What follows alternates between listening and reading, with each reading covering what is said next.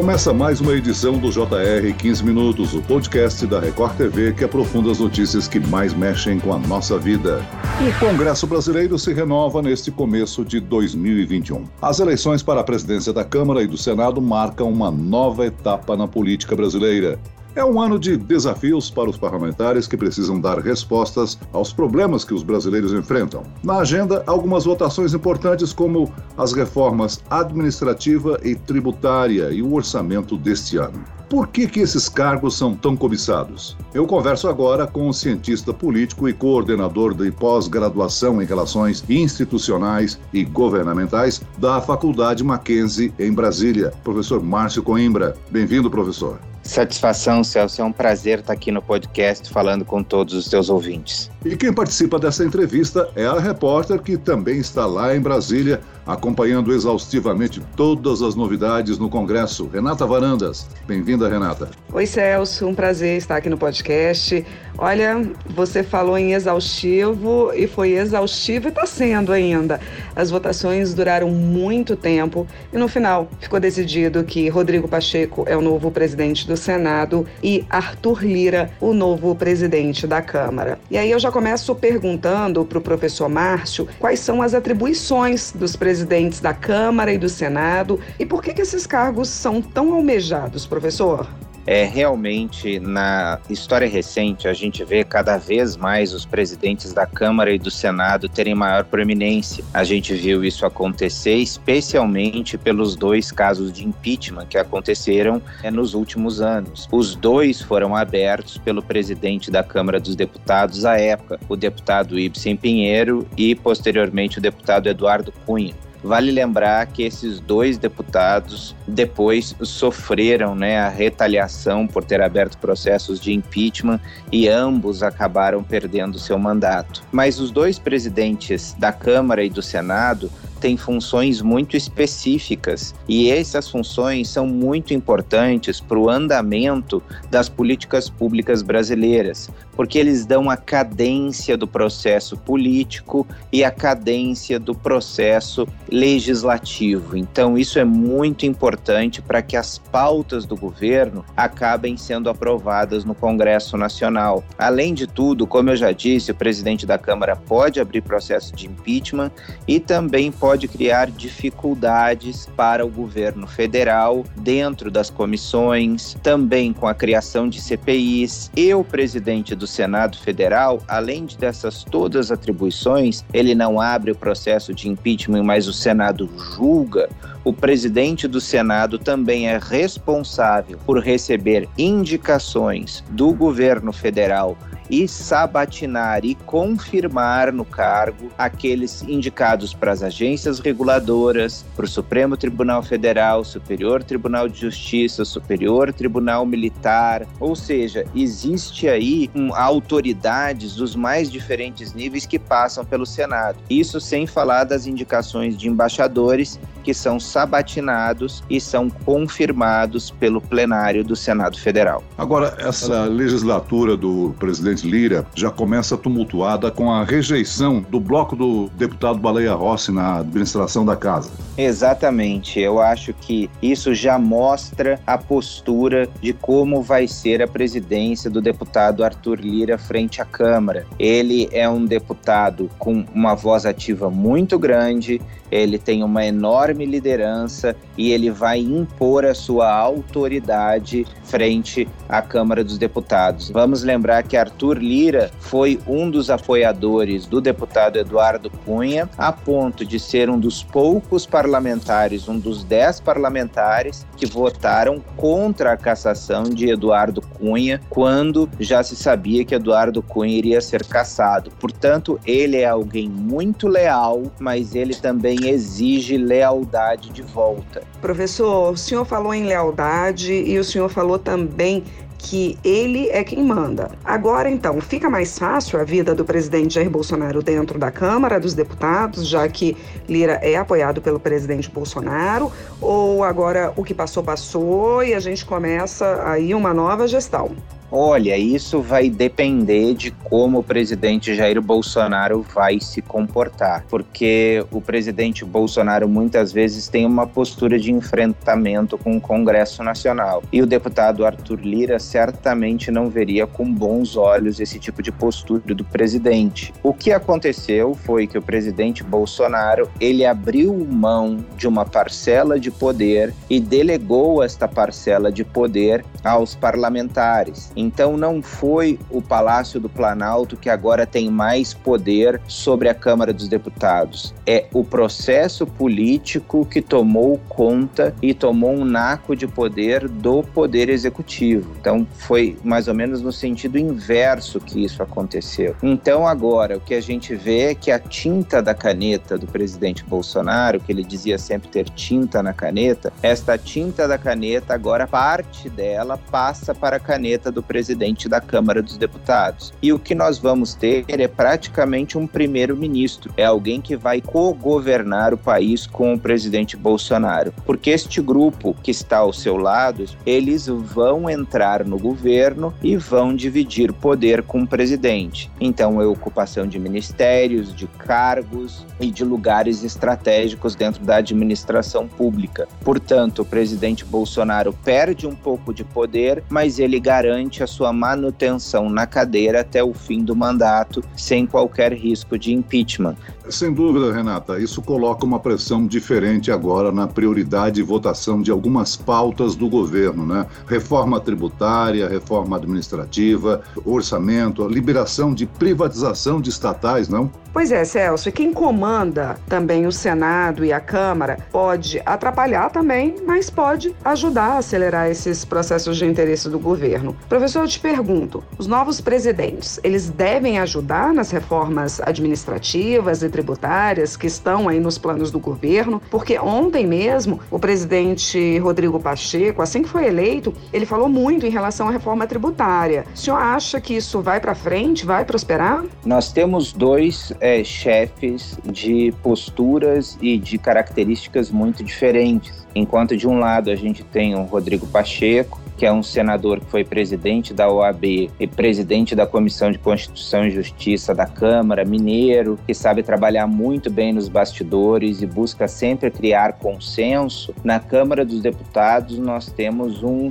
presidente agora que tem uma postura muito mais ativa. Então, são dois tipos de lideranças diferentes. Mas, como tudo começa pela Câmara, eu acredito que o presidente, como um delegado do Centrão, ele não tem muito, muito interesse em reformas profundas no Estado brasileiro. Portanto, a gente não pode esperar privatizações, reformas mais profundas. Agora, o que nós podemos certamente olhar que deve estar na pauta é uma mudança na forma de eleição dos deputados federais, talvez com a adoção do distritão, é algo que se fala muito no interior da Câmara dos Deputados, ou seja, um naco de uma reforma política e uma reforma tributária. Se nós tivermos uma reforma administrativa, ela deve ser meramente cosmética. Por que que isso acontece? Porque o Centrão precisa da manutenção manutenção do status quo para sua manutenção no poder e distribuição de cargos públicos. Portanto, não interessa ao Centrão realizar estas privatizações, não interessa ao Centrão realizar reformas profundas. Talvez uma reforma tributária possa vir a passar, uma reforma administrativa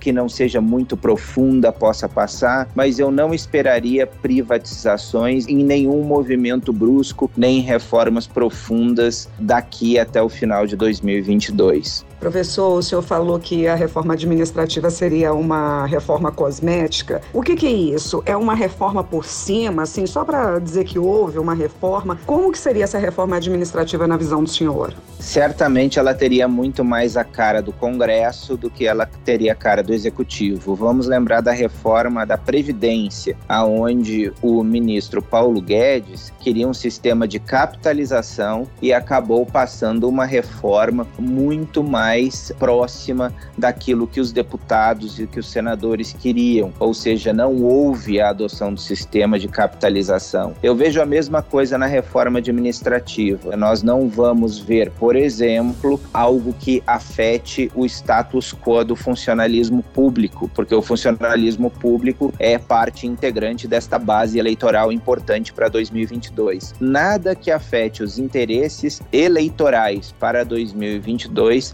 certamente não estarão na pauta. Isso a gente pode ter certeza. A pauta que possa atingir interesses pré-constituídos de grupos importantes que elegem os parlamentares não serão afetados. E aí eu vejo muitos direitos dos funcionários públicos. Por isso que eu acredito que a reforma administrativa, se acontecer, ela tende a ser muito mais cosmética do que real. Pois é, em relação à reforma tributária, o senhor falou em 2022. Os parlamentares estão querendo chegar em 2022 e, obviamente, se reeleger. A gente também tem aí a expectativa de uma reforma tributária, tudo que o ministro Paulo Guedes quer, mas, no entanto, também a gente vê que pode acabar sendo impopular. Vai ou não vai reforma tributária para frente, ou ministro Paulo Guedes, de novo, vai ficar frustrado?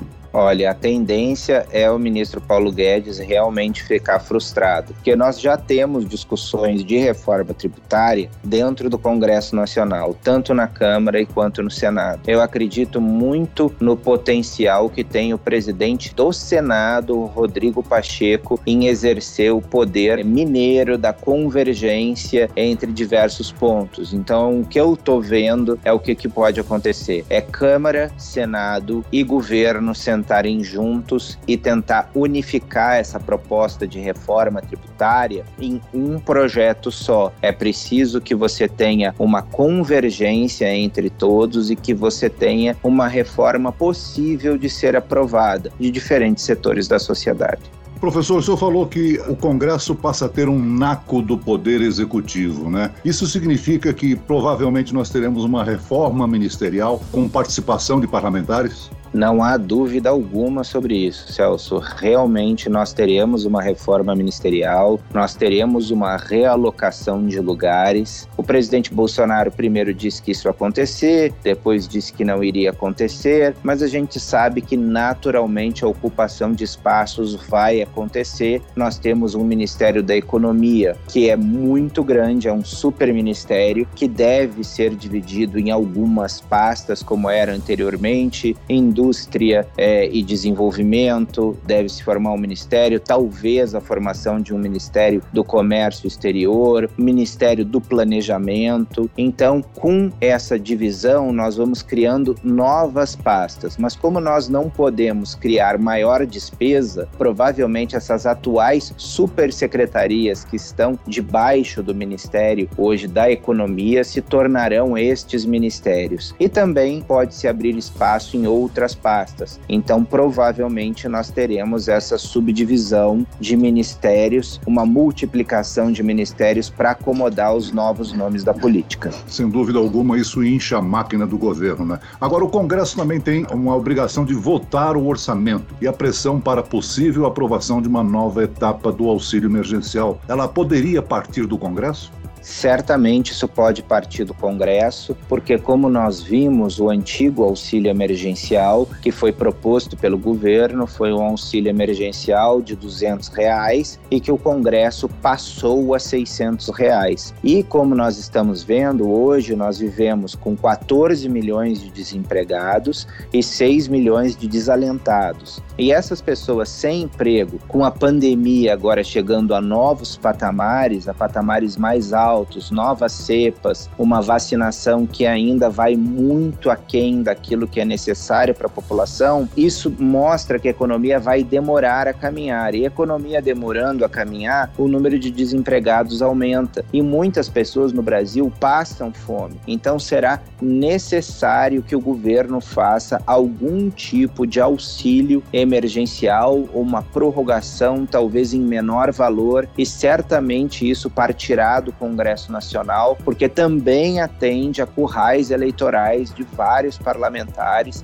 e eles têm interesse nisso. Como provavelmente esses parlamentares irão também comandar o Ministério da Cidadania, isso se encaixa dentro de um mesmo projeto. Ou seja, o Congresso iria propor e um membro do Congresso, que virá a ser o ministro da Cidadania, irá ser o implementador desta política. Agora, certamente o governo precisará discutir como fazer isso, como não furar o teto de gastos, gerando ainda auxílio emergencial para a população hoje que está numa situação realmente muito difícil e muito preocupante. Muito bem, nós chegamos ao fim desta edição do 15 Minutos. Eu quero agradecer a participação e a análise do cientista político e coordenador da pós-graduação em Relações Institucionais e Governamentais da Faculdade Mackenzie em Brasília, professor Márcio Coimbra. Obrigado, professor. Muito obrigado, Celso. Obrigado, Renata. Uma enorme satisfação estar aqui no podcast conversando com vocês.